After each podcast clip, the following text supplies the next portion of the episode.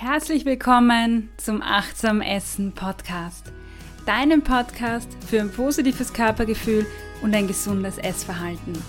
Mein Name ist Cornelia Fichtel und ich bin Ernährungspsychologin. Schön, dass du heute dabei bist. Ich habe nämlich einen echt spannenden Interviewgast heute, Julia Vogel. Julia ist Lifestyle-Bloggerin, ist damit auf Instagram und auf ihrem eigenen Blog sehr aktiv und warum ich sie eingeladen habe, ist, dass sie neben Lifestyle-Themen einen sehr, sehr tiefsinnigen Blog hat. Mit ihr gemeinsam spreche ich über ihr ungesundes Essverhalten von früher, über Bodyshaming, wie es ist, wenn man sich und den Körper ablehnt und wie sie es geschafft hat, da rauszukommen. Julia hat auch angefangen, sich intuitiv, also achtsam und bewusst zu ernähren und auch darüber sprechen wir im jetzigen Interview. Bei mir darf ich jetzt begrüßen äh, Julia Vogel. Wir sitzen bei mir in meiner Küche am kleinen Esstisch. Es ist äh, klein und fein und ja, ich freue mich, dass du da bist, Julia. Ich freue mich auch. Hi.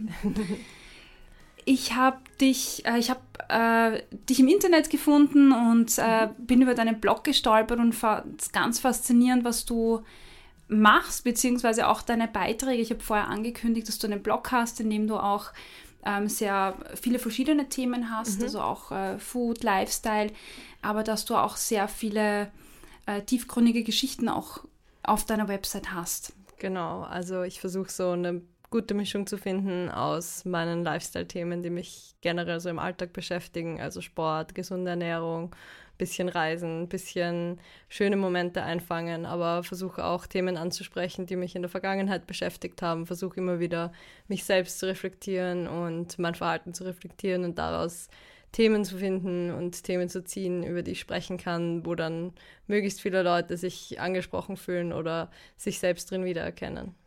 Hm, sehr schön.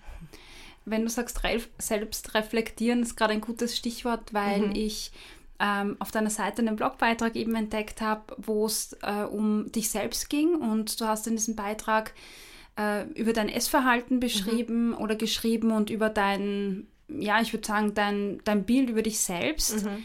Ähm, da würde ich dich bitten, magst du da mal erzählen, was da deine Geschichte ja, gerne. Also ich glaube, ich habe wie fast alle Mädels so in der Jugend einfach den Wunsch gehabt abzunehmen. Das war irgendwie immer so da. Ich war als Kind zwar nie übergewichtig, aber ich war auch nie die dünnste und es war immer so der Wunsch da, okay, ich würde gern ein bisschen mehr Sport machen, ich würde mich gern ein bisschen gesünder ernähren oder sogar wie man es damals noch denkt, ich würde gern weniger essen, damit ich dünn bin und ich wäre gern eine von den Dünnen. Und so hat sich das dann irgendwie ein bisschen in meinen Kopf eingebrannt. Und als ich dann mit 16 in Amerika ein paar Kilo zugenommen habe und zurückgekommen bin, war der Entschluss noch mehr da als je zuvor. Okay, ich muss jetzt abnehmen oder ich möchte jetzt abnehmen.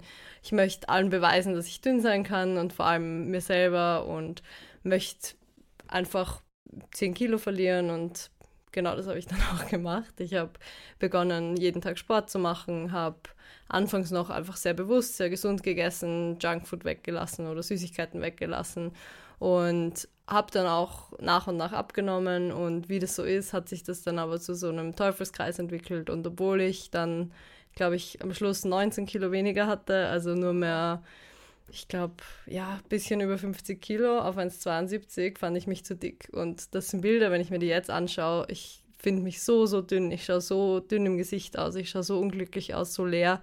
Und ich fand mich damals einfach zu dick. Und da mich wieder rauszuholen, natürlich, das ist nicht sowas, was einfach automatisch kommt, indem man zunimmt und dann ist wieder gut, sondern es ist natürlich ein langer Prozess und darüber habe ich dann in dem Beitrag geschrieben. Mhm.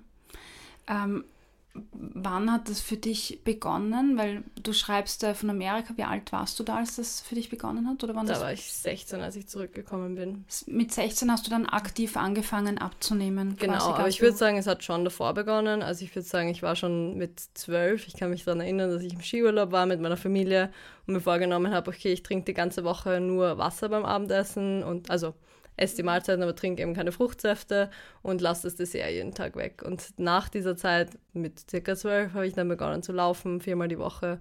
Und da war eigentlich nur der primäre Wunsch abzunehmen. Wow, also zwölf.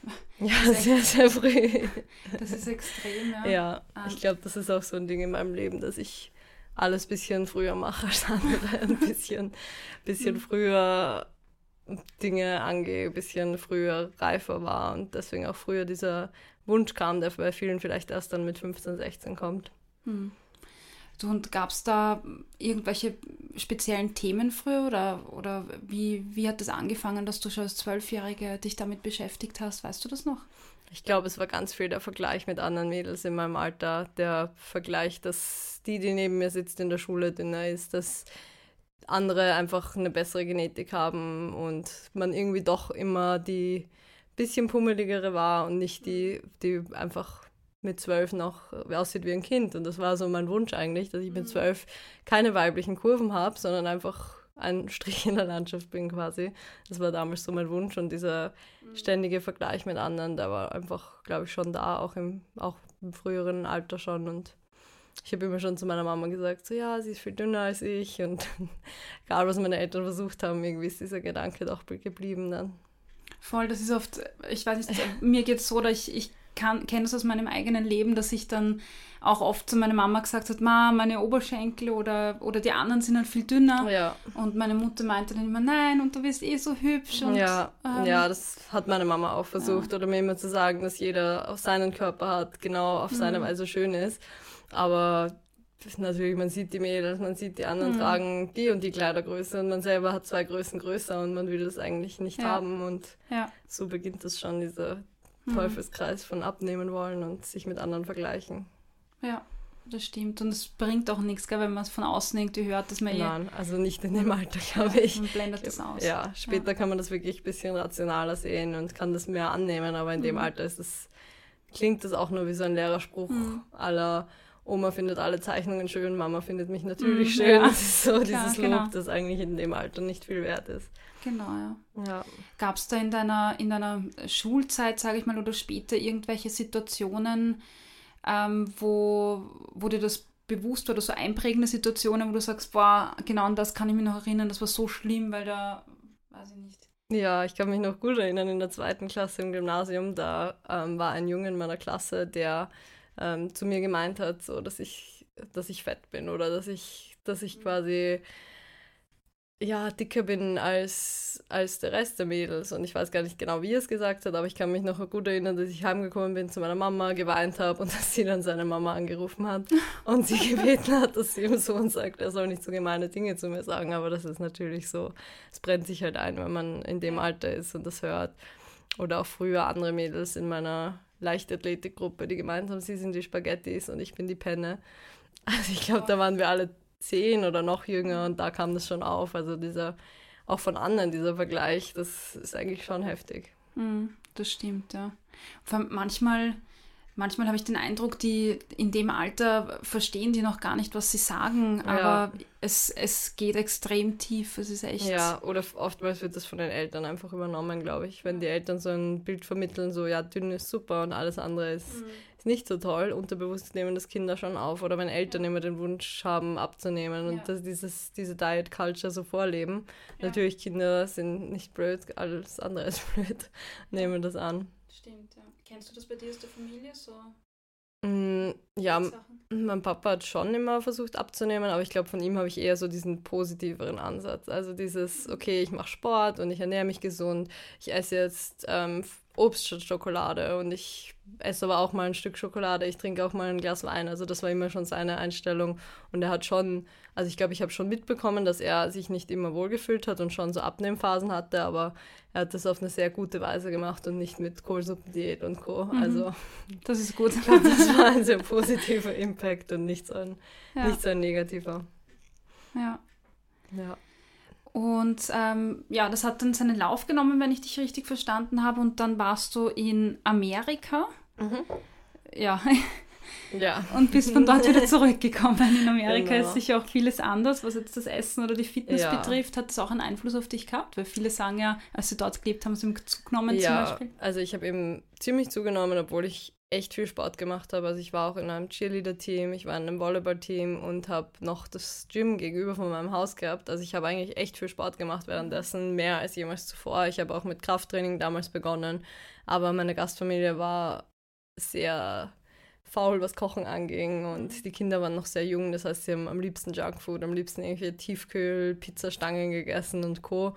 Und natürlich war man dann immer so gefangen in der Situation, nicht sagen zu wollen, okay, ich will jetzt lieber was anderes essen, ich will mir jetzt lieber was Gesundes kochen. Mhm. Und dann habe ich das immer mitgegessen. Meistens war es dann auch noch ziemlich wenig, weil die Kinder neun und zwölf waren.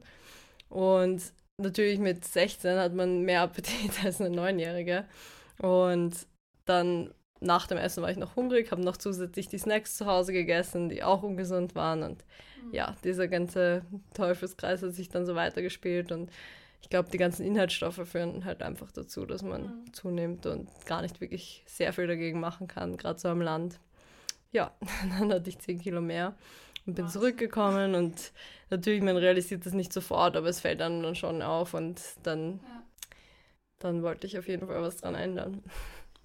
Und dann hat das, äh, du, hast, du hast mir in einem Vorgespräch äh, verraten, dass du dann quasi einen Instagram-Account eröffnet hast, genau. um, um, das, um da mehr Motivation genau. mitzunehmen quasi. Ja, also ich habe dann begonnen, einfach mit echt schlechter Qualität mein Essen zu fotografieren, mich selber im Spiegel zu fotografieren nach dem Sport und ein bisschen so die Workouts zu teilen, einfach meine Füße auf der Sportmatte und so weiter. Also sehr, Instagram war da noch sehr in den Kinderschuhen, da war es nicht wichtig, so besonders schöne Bilder zu machen, mhm. sondern einfach was zu teilen und daraus hat sich das dann entwickelt und es war eigentlich auch am Anfang sehr positiv noch, aber ich glaube, das hat dann einfach so eine negative Eigendynamik mhm. angenommen. Mhm.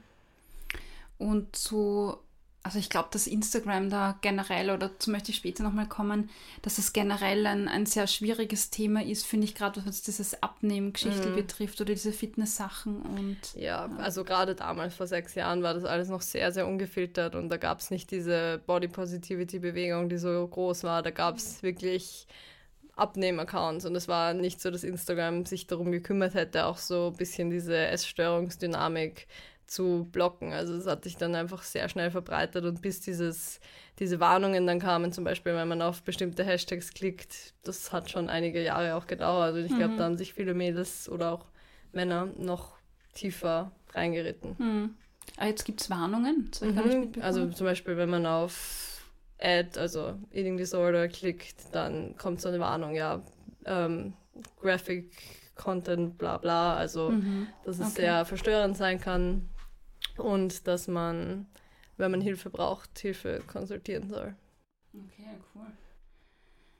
Alles klar. Und ähm, zu, zu diesen Spitzenzeiten quasi, wo du wirklich auf diesem Abnehmtrip warst und Fitnesstrip, mhm was manche haben ja so bestimmte Ticks, ne, dass man ja. irgendwie äh, ich habe erzählt äh, in der letzten Folge, dass ich bei mir in den, in den Spiegeln immer geguckt habe, ne, ist mein Bauch mhm. irgendwie dicker oder dünner als bei anderen und ähm, meinen Bauchumfang abgemessen habe zum Beispiel ja. und fotografiert habe, um dann die Speckröllchen zu zählen. Mhm. Hat, hast du da auch so äh, Ticks? Also ich habe auch, ich glaube, ich habe mich jeden Tag zweimal gewogen und habe jeden Tag mir, also ich habe jeden Tag ein Spiegelselfie eigentlich gemacht, um zu checken, ob ich weiter abgenommen habe. Also das war so ähnlich wie du beschreibst, so mein Tick, um zu kontrollieren, ob ich weiter abnehme und habe auch natürlich versucht, so Kleidung immer kleiner zu kaufen. Also Hosen wollte ich dann irgendwann eine 34 haben und keine 36 mehr und dann am besten noch kleiner und oh, meine Hose ist wieder weiter geworden und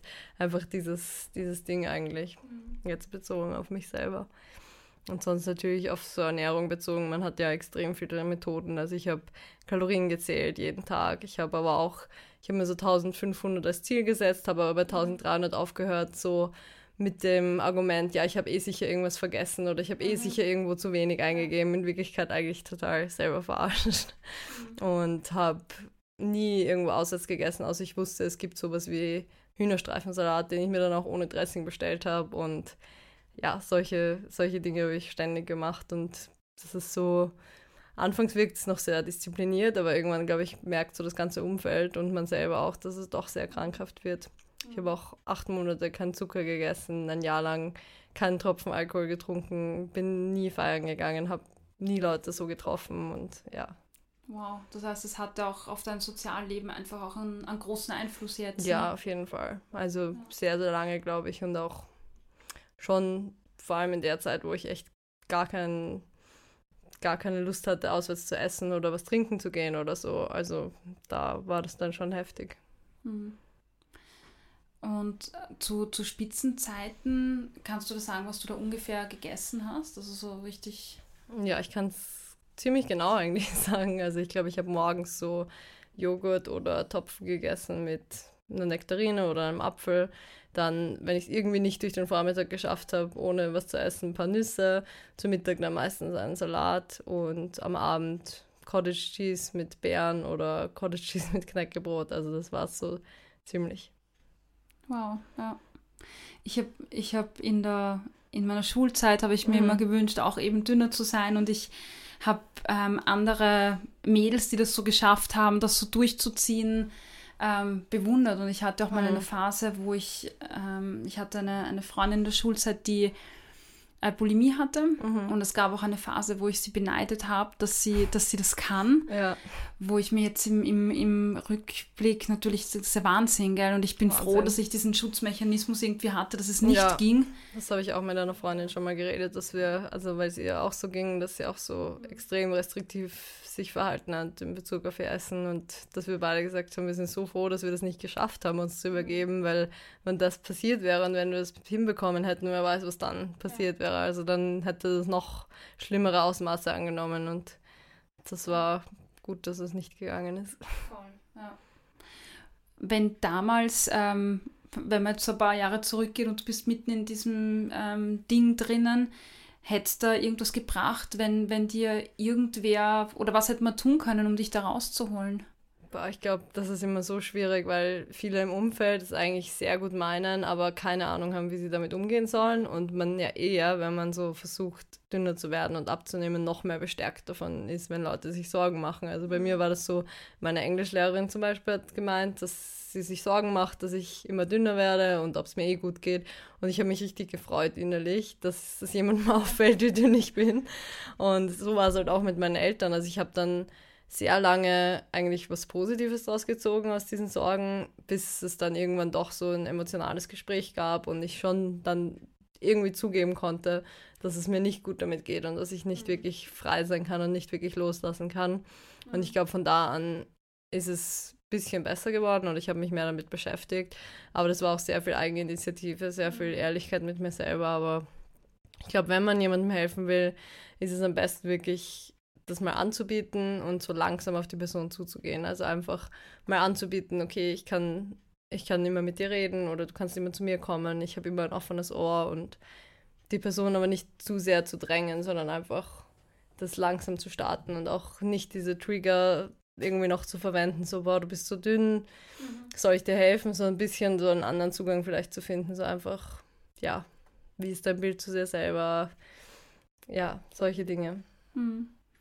Also nichts, nicht pushen und bestärken, sondern. Ja, ja. ich glaube, das ist gefährlicher als viele annehmen, aber ja. ich glaube, man muss so, man kann sich auch, glaube ich, ganz gut da einlesen, vielleicht auch in irgendwelchen Foren, was so die Trigger für Leute sind und kann da sehr viel drüber lernen, über die Denkweise weil man das natürlich als außenstehende Person gar nicht kennt und man kann da sehr viel machen mit einem offenen Gespräch, aber man muss es eben mhm. richtig beginnen. Ja.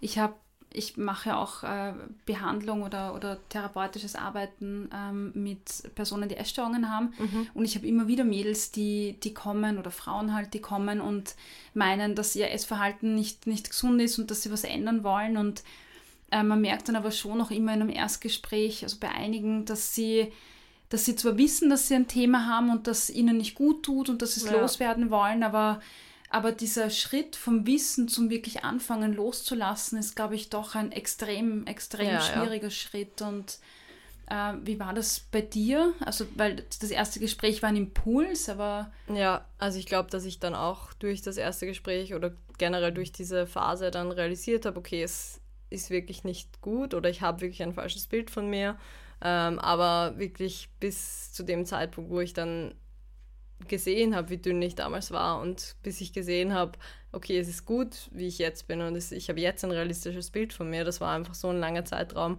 Und auch dann, selbst als ich damals wusste, okay, ich bin zu dünn und ich sollte eigentlich zunehmen, es ist mir so schwer gefallen, auch nur 100, 200 Kalorien mehr zu essen. Einfach diese, diese Überwindung ist, glaube ich, so, so groß für viele und das war sie für mich auch. Und da anzusetzen, es hat schon so ein, zwei Jahre gedauert, bis da überhaupt mal irgendwie viel weitergegangen ist. Ja. Ich glaube, das ist auch wichtig, das zu bedenken, gell? dass das ja. ein Prozess ist, weil Auf schlussendlich, wenn du sagst, es hat bei dir, du kannst dich erinnern, dass du zwölf warst und ja, ja. als du zurückkamst, warst du äh, 16. 16. Ähm, dann ging es aber noch weiter und ähm, das heißt, es ist wirklich ein, ein Prozess, bis man da reinschlittert, bis man da auf seinem Tiefpunkt ist, sage ich mal. Und dieses äh, Gesundwerden kann ja dann auch nicht innerhalb von einem Monat gehen. Nein, gell, absolut nicht. Also eben von, von 16 bis 18 habe ich dann eben abgenommen und danach kam irgendwie erst die Besserung. Also auch sehr viel durch Umstände, die ich nicht beeinflussen konnte. Also ich habe dann durch die Pille, weil ich die, also ich habe die Pille damals noch genommen, habe sie dann aber abgesetzt und dann aber wieder begonnen, ähm, eigentlich durch eine Fehlinterpretation von meiner Ärztin. Ich war eben einfach zu dünn, um meine Tage zu bekommen, jetzt im Nachhinein betrachtet. Sie hat aber gemeint, ich hätte PCO-Syndrom und da ist ja die typische Behandlungsweise, dass man die Pille wieder nimmt, damit sich, damit das Östrogen quasi das da hilft. Okay. Und dadurch, dass ich dann mit der Pille wieder begonnen habe für kurze Zeit, habe ich sieben Kilo, glaube ich, in kürzester Zeit zugenommen, was für mich damals so durch Essen, aber es war gar nicht so ein Schock, weil es, hat, es ist dann einfach passiert. Aber wenn ich das durch Essen gemacht hätte, ja. allein durch, okay, ich esse jetzt 500 Kalorien mehr, als mein Verbrauch ist, das hätte ich niemals geschafft. Aber dadurch, dass es einfach so ein Zustand war, der sich eingespielt hat, natürlich in drei Monaten, wenn man sieben Kilo zunimmt, das fällt einem auch gar nicht so auf. Und dann war es einfach so, dann war ich wieder auf diesem gesunden Gewicht. Das war so ein äußerer, äußerer Umstand, den ich gar nicht mhm. beeinflussen konnte. Und das hat, glaube ich, eher geholfen, dass ich da okay. bisschen so die Kontrolle abgeben musste, mhm. quasi. Und dass es dann einfach passiert ist und ich wieder so einen besseren Ausgangspunkt hatte. Aber stimmt, ja, für manche, wenn sie, wenn sie dann anfangen normal zum Essen, ne, speichert ja. der Körper einfach mal viel, weil ja, er ja. weil er es halt braucht. Und das ist, glaube ich, so wie du sagst, auch für viele wahrscheinlich mehr Schock, als wenn, wenn das durch äh, die Pille oder eben andere äußere Umstände mhm. quasi irgendwie passiert. Ja, ich habe auch mit vielen Mädels geredet, die jeden, die meinen, dass es jeden Tag wieder eine Überwindung ist, genug zu essen. Und das habe ich auch lange gehabt, dass es mhm. für mich immer wieder, ich habe mir jeden Tag neu vornehmen müssen, okay, heute esse ich genug und höre nicht auf bei 1500 Kalorien und esse so, dass ich immer satt bin, dass ich mich auch über Monate voller Energie fühle, dass mir nicht immer kalt ist. Aber das dann wirklich zu machen, ist, mhm. glaube ich, echt, echt schwer. Und da hatte ich fast schon Glück, dass ich durch dieses kleine Hormonchaos so zugenommen habe und dann wieder auf einem guten Ausgangsgewicht war und von da an ansetzen konnte. Ja, voll schön. Also es ist, glaube ich, ein guter, guter, ja. ja, wie sagt man da? Eine gute Situation gewesen, ja, dieses vielleicht Glück. Missverständnis ja. der, der Ärztin irgendwie. Ja, ja. das glaube ich auch. Und was, was waren das dann für, für kleine Schritte. Ich habe letztens eine Folge aufgenommen, wo es darum ging, wie kann man wieder arbeiten, ein positiveres mhm. Selbstbild auch zu bekommen. Und ähm, da habe ich auch darüber gesprochen, dass es halt oft meiner Meinung nach nichts bringt, wenn man, wenn man sich vorsagt, wie toll man ist und wie schön man ist, mhm. weil, weil man das irgendwie nicht glaubt, aber man, ja. man hat dann für sich vielleicht so Strategien, an denen man ansetzt, an mhm. seinen kleinen eigenen Ticks oder so. Ja. Was war denn das bei dir? Wie hast du begonnen? Also ich habe zum Beispiel aufgehört, wenn ich jetzt in meinen Lift zu Hause reingegangen bin, wo einfach extrem schlechtes Licht ist und der Spiegel, wo der Spiegel einfach unvorteilhaft ist, dass ich immer quasi meine Beine beobachte, während ich gehe, weil das einfach nicht zielführend ist. Erstens, es gibt mir kein realistisches Bild von mir. Zweitens mhm. habe ich absolut gar nichts davon, wenn ich mich da jetzt anschaue. Habe einfach bewusst da mal weggeschaut oder generell bei Spiegeln, bei denen ich vorbeigelaufen bin. Und die mir dann eigentlich nur gezeigt haben, wie ich mich jetzt gerade in dem Moment sehe, aber die eigentlich so mein ganzes Bild von mir ein bisschen ruiniert haben. Und das habe ich dann einfach aufgehört und habe einfach begonnen, mich viel seltener in den Spiegel zu schauen und viel mehr so ein Bild von mir zu haben, das einfach nicht so von außen getriggert ist durch irgendwelche verschiedenen Lichter, verschiedene Spiegel und habe da, glaube ich, ein besseres Bild von mir entwickelt, so von innen heraus. Und ich bin Instagram-Accounts entfolgt, die einfach nicht mal was Negatives gemacht haben, sondern einfach entweder was mit mir getriggert haben oder die einen anderen Körperbau hatten, den ich jetzt für mich realistisch nicht erreichen kann, die einfach von Natur aus eine sehr, sehr schlanke Hüfte haben, was für mich immer so ein Problem war. Okay, ich habe eine breitere Hüfte und wenn ich mir dann Mädels anschaue, die einfach so einen anderen Körperbau haben, das ist ein bisschen ein negativer Trigger, würde ich sagen.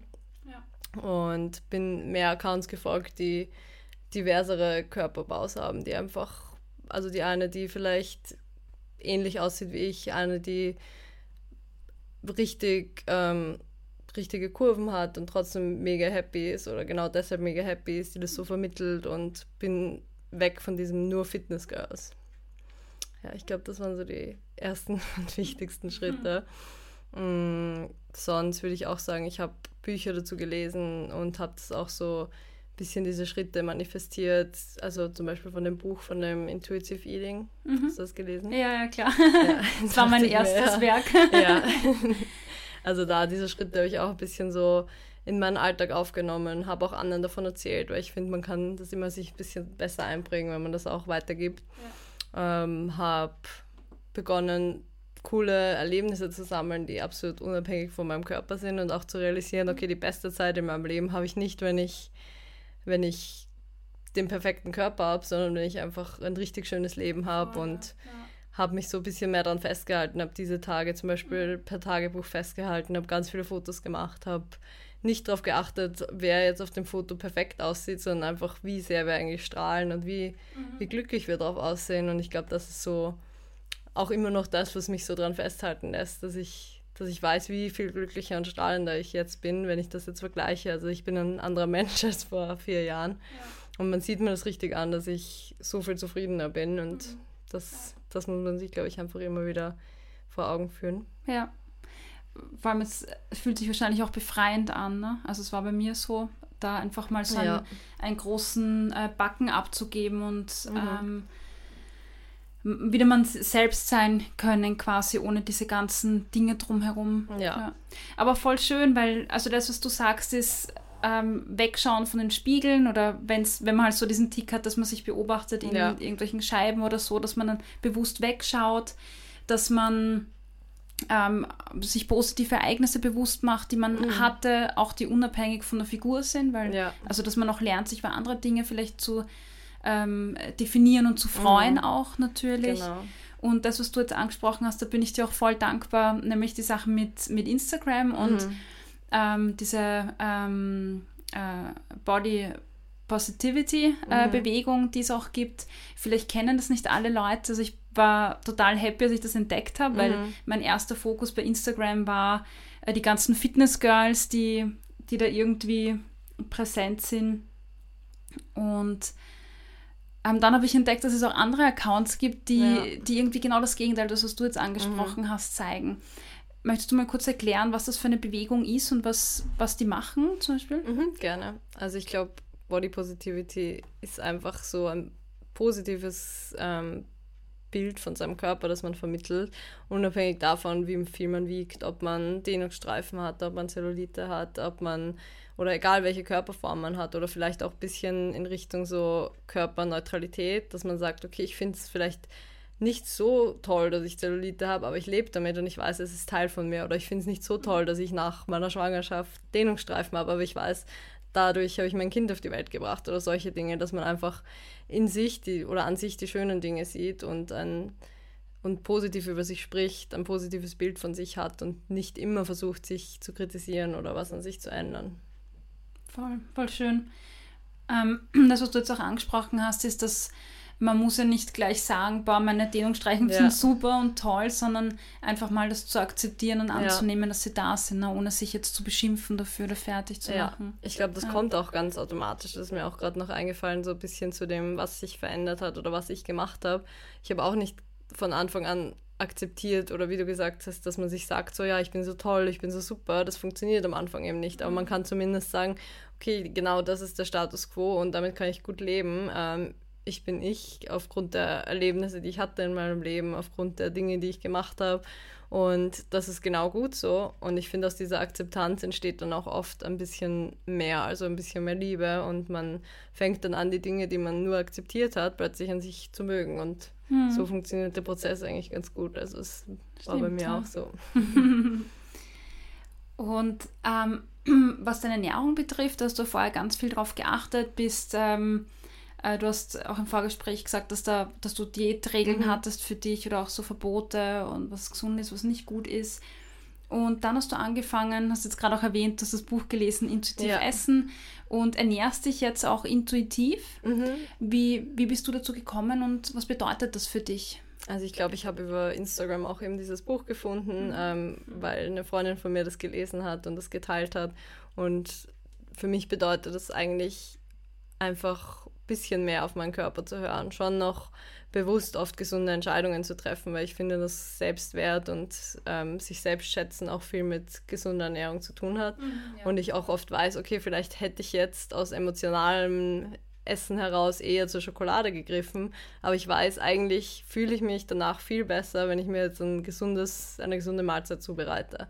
Und ich überlege einfach viel mehr, okay, was braucht mein Körper jetzt wirklich? So, ich gehe weg von diesem ersten Impuls und schaue ein bisschen mehr dahinter und habe einfach gelernt, mich selber besser kennenzulernen und weiß jetzt auch genau, okay, wenn ich vielleicht gerade kurz vor meinen Tagen bin, dann habe ich wirklich Lust auf Schokolade, dann ist das das Beste, was ich für mich machen kann. Oder dann kaufe ich mir einen Becher Eis und esse den ganzen auf einmal, weil ich mich dann wirklich gut fühle und weil mir das emotional oder meiner Seele sehr, sehr gut tut. Aber auch zu entscheiden, okay, heute ernähre ich mich gesund, heute mache ich mir eine gesunde Mahlzeit, weil eigentlich ist es das, was mein Körper will.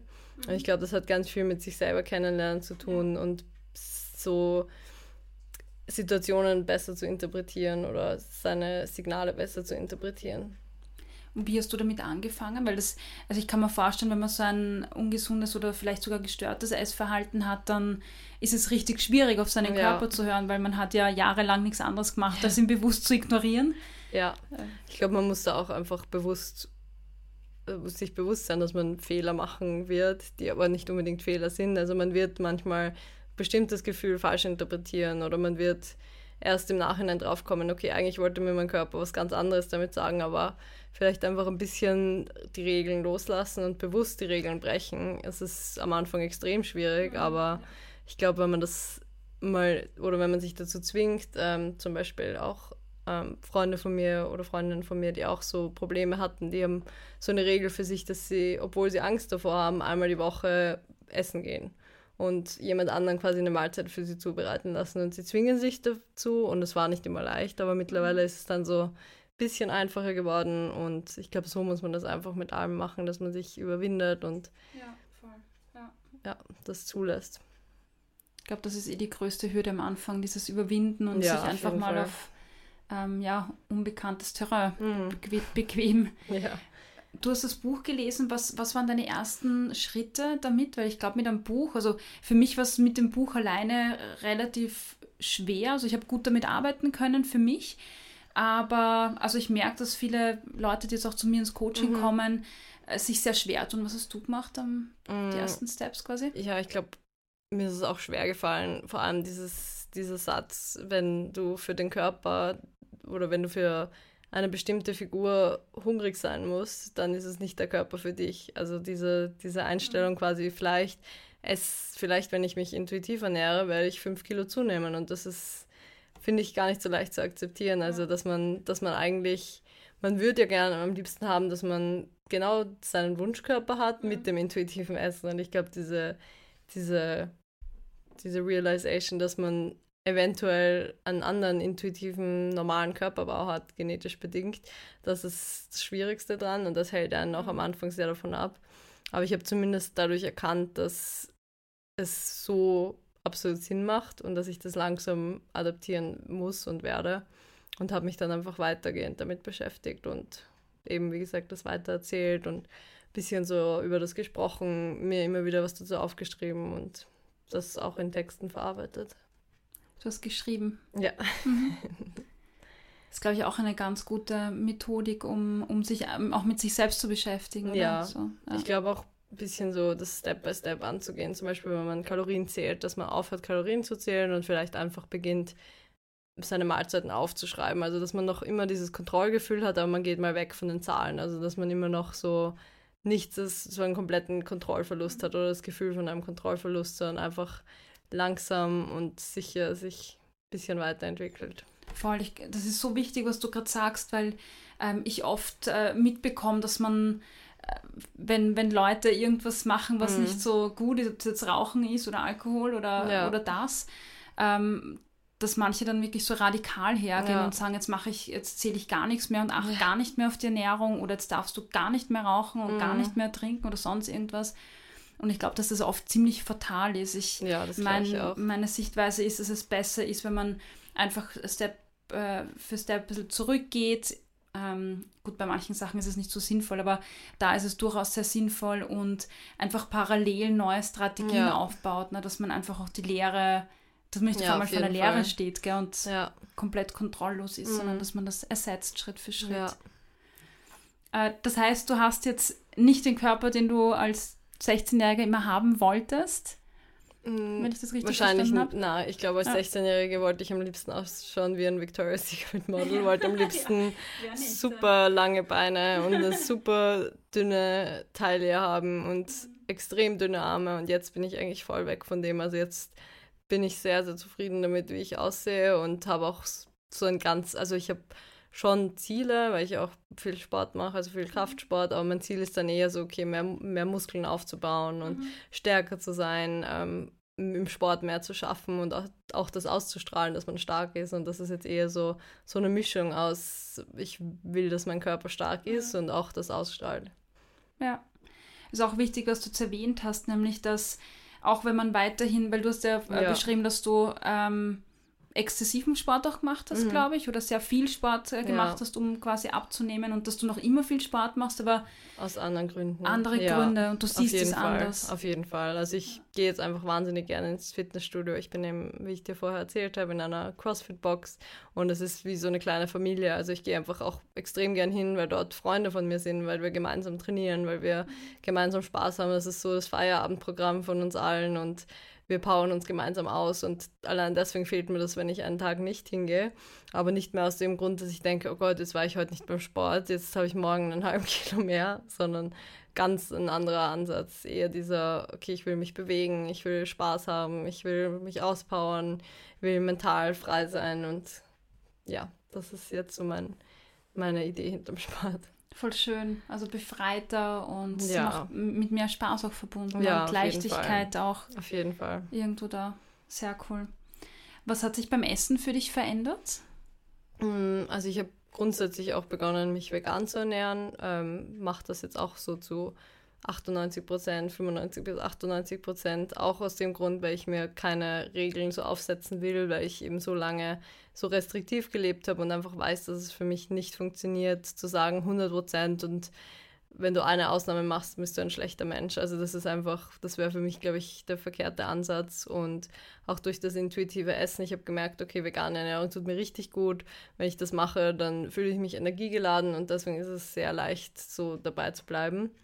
Und ich habe einfach begonnen, viel, viel mehr zu essen. Also ich glaube, einfach das Doppelte teilweise von dem, was ich gegessen habe. Und habe auch gemerkt, dass ich dadurch viel leistungsfähiger bin. Ich denke nicht drei Tage drüber nach, ob ich jetzt am Wochenende ein Eis essen kann, sondern wenn mich jemand fragt, wollen wir ein Eis essen gehen, dann gehe ich einfach ein Eis essen und versuche einfach so eine Balance zu leben und nicht mein Leben so durchzuplanen, sondern die Feste zu feiern, wie sie fallen. Ja. Ja. Und du gehst wieder, bist wieder sozial geworden beim Ja, Essen quasi, gehst wieder mit also Freunden ich bin auch spontan. Ich gehe sehr, sehr oft mit Freunden essen. Das ist so mein größtes soziales Ding, dass ich eben Freunde zum Essen treffe oder auf ein Ja. Eis treffe oder zum Kaffee treffe und mal was trinken gehe abends und da mir keine Regeln setze, sondern das spontan entscheide, so wie es kommt. Mhm. Auch mehr Leichtigkeit beim Essen. Ja, auf jeden Fall. Und würdest du sagen, dass jetzt diese ganzen negativen Gedanken über dich, übers Essen oder auch manchmal so Bewertungen wie, oh Gott, da ist viel Zucker drin oder so, Mhm. dass das alles komplett weg ist? Nein, ich glaube, das ist nie komplett weg. Also wenn man ehrlich mit sich ist, das wird immer irgendwo ein Teil sein und es hat auch teilweise positive Dinge. Also ich glaube, ich habe einfach sehr viel über gesunde Ernährung gelernt, was primär auch was Gutes ist. Ähm, aber natürlich holt das einen manchmal mehr, manchmal weniger ein. Aber ich würde sagen, dass es momentan oder im letzten Jahr zumindest so war, dass ich das Gefühl hatte, von Monat zu Monat werde ich, wird es leichter und von Monat zu Monat fällt es mir ein, also ist es einfacher, ein bisschen loszulassen und mich einfach fallen zu lassen und darauf zu vertrauen, dass ich schon genau weiß, was ich tue. Ja. Danke, dass du das auch nochmal ansprichst. Ich habe gerade überlegt, weil das, das ist nämlich auch oft so eine, so eine Annahme, der ich oft begegne, dass das dann vielleicht irgendwann komplett weg ist. Gell? Mhm. Und äh, einigen Personen, denen das nicht gelingt, also Frauen jetzt, mit mhm. denen ich arbeite, die dann, die haben dann oft ein schlechtes Gewissen, wenn es dann nicht komplett weg ist. Ja. Und ähm, du hast jetzt gesagt, dass es wahrscheinlich ist oder auch sein kann, dass es, dass es nie mehr weggeht. Und ich glaube auch, dass das eine realistische Sache ist, weil es ja, ja doch ähm, einen sehr geprägt hat mhm. und es kann sein, dass es einfach das ganze Leben wie eine leise Stimme da ist, aber das Umgehen ist ja. einfach anderes damit wahrscheinlich. Gell? Und Ganz sicher, ja. ja. Also ich glaube, ich weiß auch dann einfach, wie du gesagt hast, das Beispiel mit dem Zucker, ich weiß dann, okay, da ist jetzt viel Zucker drinnen, aber es wird mir nicht wehtun. Also ich, ich denke schon dran, mhm. aber ich, ich halte mich nicht an dem Gedanken fest. Also es, es beschäftigt mich einfach nicht mehr so, wie es mich beschäftigt hat. Ich weiß, dass es nur so ein heißer Tropfen auf dem Stein ist und dass ich mich zu 90 Prozent so gesund ernähre, dass es einfach gar nicht ins Gewicht fallen kann. Mhm. Und ja. habe einfach da ganz einen anderen Zugang. Ich glaube, das unterschätzt man auch immer. Also wenn man jetzt an, an uh, Schokolade isst oder ein Eis, dann ähm, unterschätzt man oder überschätzt man einfach auch die Wirkung, glaube ich, von ja. diesem Eis, weil von ja. diesem einen Eis würde man jetzt keine drei Kilo zunehmen. ja, und ähm, man macht sich das in seinem Kopf ähm, einfach ja. oft groß, glaube ich. Ja, ja ähm, du hast vorher erwähnt, dass es Leute gibt auf Instagram, denen du dann gefolgt bist, die einfach ein positives Selbstbild haben. Mhm. Wenn sich jetzt jemand äh, fragt, was, was sind das für Leute oder wie finde ich die? Wie findet man denn solche Accounts, denen man folgen mhm. könnte? Also ich bin so ein paar einfach mal gefolgt, die dann auch andere geteilt haben oder ähm, die sich so mit anderen connected haben. Und ich finde, das ist einfach immer so ein Schneeballsystem auf Instagram. Dann werden dir auch wieder die Leute vorgeschlagen, die dazu passen. Also wenn das dann Leute sind, die Hashtags benutzen wie Body Positivity und du likest genau diese Leute, mhm. dann werden dir auch wieder ähnliche Leute vorgeschlagen, die okay. so einen ähnlichen Content haben und dadurch mhm. habe ich die dann einfach gefunden, eigentlich auch durch meine ersten paar, denen ich gefolgt bin. Okay, super. Das heißt, man kann aktiv danach suchen und dann, Auf jeden Fall, dann ja. geht es weiter. Ich glaube, das ist ähm, in dieser Instagram-Welt, also viele verteufeln das ja mm. und das habe ich am Anfang auch gemacht, aber als ich dann bemerkt habe, dass es eben doch eben diese andere Bewegung auch ja. gibt, ähm, glaube ich, macht das durchaus Sinn, das mhm. auch zu benutzen, aber halt auf die richtige Art und Weise. Man kann sich da, glaube ich, gut inspirieren oder auch ja. bestärken lassen. Ja, auf jeden Fall. Also ich finde, es hilft auch total, also mir hat das total geholfen, zu sehen bei Mädels, ähm, okay, wenn sie sitzt, dann sind ihre Oberschenkel nicht super schlank, sondern es ist absolut normal, dass, dass man an den ja. Oberschenkeln das, was dran ist, das irgendwie sich nach außen bewegt und dass man eben einfach ja. nicht gleich, dass man im Stehen nicht gleich aussieht wie im Sitzen oder dass man Röllchen hat, wenn man sitzt sitzt oder dass man, wenn man geht, ähm, dass man, dass die Haut sich bewegt und dass man nicht perfekt straffe Haut an den Beinen hat. Also allein solche Dinge, Mädels, die das zeigen, finde ich so, so wichtig und es gibt ja. den, den jungen Mädels so viel mit und ja. Du machst das, glaube ich, auch, oder? Auf, auf mhm. Instagram. Mhm. Ja, ich habe das, also ich habe letztens so ähm, bei der Pride in Wien haben wir Bilder gemacht und da war so das erste Bild, wo ich gerade weggegangen bin von der Fotografin und mich quasi, bevor ich mich umgedreht habe, von vorne. Und von vorne natürlich, man hat so Posen, natürlich, man postet eher die Bilder, wo man auch, wo man auch am besten aussieht. Mhm. Das ist ja auch normal, dass man sich nicht immer so hinstellt, dass man super realistisch aussieht, ja. sondern einfach sehr das ist ja auch ein gepostetes Bild. Mhm. Aber so bei den Bildern war auch eins dabei, wo ich einfach gegangen bin, wo mein Po nicht perfekt straff war, wo ich, wo man genau gesehen hat, ich habe Zellulite. Und dann habe ich, bevor ich das andere gepostete Bild gepostet habe, habe ich das gepostet und gezeigt, so okay, genau so sieht mein Po aus, wenn ich mich bewege. Ich habe Zellulite und das ist gut so. Voll schön. Ja. Ich finde das immer wieder bestärkend und äh, wo findet man dich, wenn man dich finden möchte? Also auf Instagram findet man mich unter Jules Vogel, also Jules Vogel. und mein Blog ist dann auch in der Bio verlinkt auf Instagram und ähm, hat eigentlich auch denselben Namen, also einfach mit .com dran. Und ähm, ja, von Instagram kommt man eigentlich auch auf alle möglichen Videos und auf alle möglichen Verlinkungen, Artikel und so weiter ich glaube, du bist, ähm, also nicht ich glaube, also du bist schon, glaube ich, richtig groß mit, mit dabei in dem Bereich, oder? So im, im Blogging-Bereich. Ich selbst habe, glaube ich, nicht einmal 300 Abonnenten auf Instagram. Das heißt, für mich ist alles groß, was über 1000 ja. ist. Aber du hast ja richtig viele Frauen, die du, ähm, die du, äh, oder Männer auch wahrscheinlich, beide mhm. Geschlechter, die du da ähm, anziehst und die dir folgen. Ähm, weißt du, wie viele Follower du im Moment hast? Ich glaube so an die 75.000. Mein Gott, Ja. Wahnsinn. Aber es sind auch, glaube ich, 40 Prozent davon Männer, was ich immer sehr überraschend finde. Also ich finde eigentlich von meiner aus, von meiner Sicht habe ich eigentlich eine sehr, sehr, eine sehr weibliche Zielgruppe. Also das, was ich ausspiele, würde ich sagen, ist eher so mehr an Frauen gerichtet grundsätzlich, aber anscheinend gibt es auch viele Männer, die, die das ganz cool finden. Wow, das ist, Ja. ähm, fi- findest du dich groß? Wie, wie Puh, mir fällt das eigentlich nie so auf, muss ich sagen. Also ich habe Momente, wo ich das dann schon realisiere. Also Mhm. mir passiert das sehr, sehr oft in Wien gerade, dass Mädels auf mich zukommen und sagen, dass sie mir folgen, dass sie mich so cool finden. und das ist dann schon immer krass, also auch beim Feiern zum Beispiel. Das ist immer ganz witzig und dann fällt einem das so auf, okay, das ist, lässt sich wirklich aufs echte Leben auch übertragen. Aber oftmals realisiert man das auch gar nicht und ich habe auch nicht so den Gedanken, okay, jetzt schauen tausende Leute meine Stories, die ich poste, sondern es ist einfach so, ich spreche halt mit meinem Handy und es kommen Reaktionen drauf, aber es ist doch noch so surreal, selbst nach fünf, sechs Jahren. Kann man sich gar nicht vorstellen. Ich versuche mir das vorzustellen, aber es ist irgendwie, ich kann mir das gar nicht vorstellen, wie, das, wie das ist, ja. Aber ich finde es cool, dass es, dass es Leute so wie dich gibt, die einfach ähm, solche Botschaften hinaustragen und ähm, Leute in eine positive Richtung Mhm. auch beeinflussen können. Und ähm, ja, also gerade für Frauen oder, oder junge Mädels Ja, finde ich, ist es so wichtig in dieser Gesellschaft, weil es so viele falsche Botschaften gibt da draußen. Ja.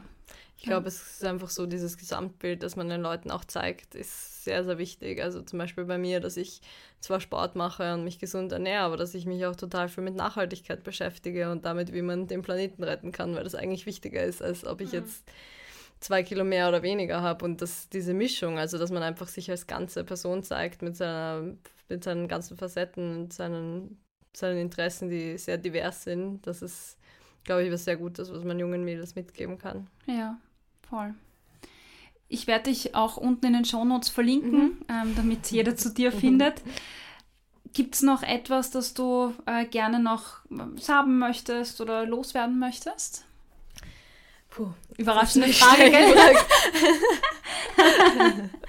Ich weiß, du hast eh schon ganz viele Tipps gegeben und ähm, vieles gesagt. Und ich gedacht, vielleicht gibt es noch Ja. irgendwas, was für Also- dich brennt. Mein Tipp ist generell immer mit, wenn man, wenn einen Dinge beschäftigen oder wenn man, wenn man Probleme hat, einfach mit Menschen drüber zu reden, egal ob es eine Freundin ist oder auch ein, eine Person auf Instagram. Also ich habe auch Mädels, die mir schreiben, dass sie ein Problem haben, dass sie nicht trauen, sich mit irgendjemandem im, im Umfeld auszutauschen und dass sie mir deshalb schreiben und mich um Rat fragen. Und ich gebe sehr gerne Rat und ich glaube, viele andere machen das auch. Also vielleicht, wenn diese erste Schwelle, persönlich mit jemandem zu reden, zu schwer zu überwinden ist, einfach mal eine Instagramerin nach Rat fragen oder eine virtuelle Person und sich nicht zu Hause einsperren, nicht allein bleiben mit einem Problem, sondern nach draußen gehen. Mhm, das ist ein guter Tipp, weil Ja. viele, glaube ich, ähm, Angst vielleicht haben und lieber anonym sein wollen Ja. und sich schämen. Und da ist es, glaube ich, immer gut, sich an wen zu wenden. Und Ja, wenn das Instagram ist, dann kann auch das eine gute. Möglichkeit sein. Ja, Gut, ja, ich glaube, ähm, es war ein, ein, ein echt äh, cooles Gespräch. Ich danke dir, dass du auch so offen bist und über, über diese Themen redest. Das ist ja auch nicht, gut, du bist Bloggerin, du redest drüber, du verdienst damit Ja. deinen Lebensunterhalt. Aber äh, ich finde auch, wenn man, wenn man das einfach so professionell macht, dann ist es trotzdem ein Thema, das, über das nicht viele Leute reden und das ist schon sehr persönlich und ja, danke dafür auch für die Offenheit und danke für die Bereitschaft, dass ja du heute da warst Danke für das. Gespräch. Das war das wirklich inspirierende und tolle Interview mit Julia Vogel. Ich hoffe, es hat dir genauso gut gefallen. Und wenn ja, dann nutze ich gleich die Gelegenheit, äh, um dir mitzuteilen, dass dieser Podcast nur durch deine Unterstützung möglich ist. Dazu gibt es eine Webseite www.steadyhq.com-ernährungspsychologie. Link ist in der Bio und dort kannst du Unterstützer werden. Und der Benefit für mich ist, dass du mit einem kleinen Beitrag von schon ein, zwei Euro dazu beitragen kannst, dass ich solche Themen gut aufbereiten kann und für dich zugänglich machen kann. Und ja, für mich ist es so, dass jeder Unterstützer zählt und ich mich irrsinnig freue, wenn ich äh, diese Podcasts einfach noch lang, lang machen kann. Ja, ansonsten wünsche ich dir alles Liebe. Setz gleich ein paar Tipps um, wenn du welche mitgeschrieben hast. Und ja, bis zum nächsten Mal.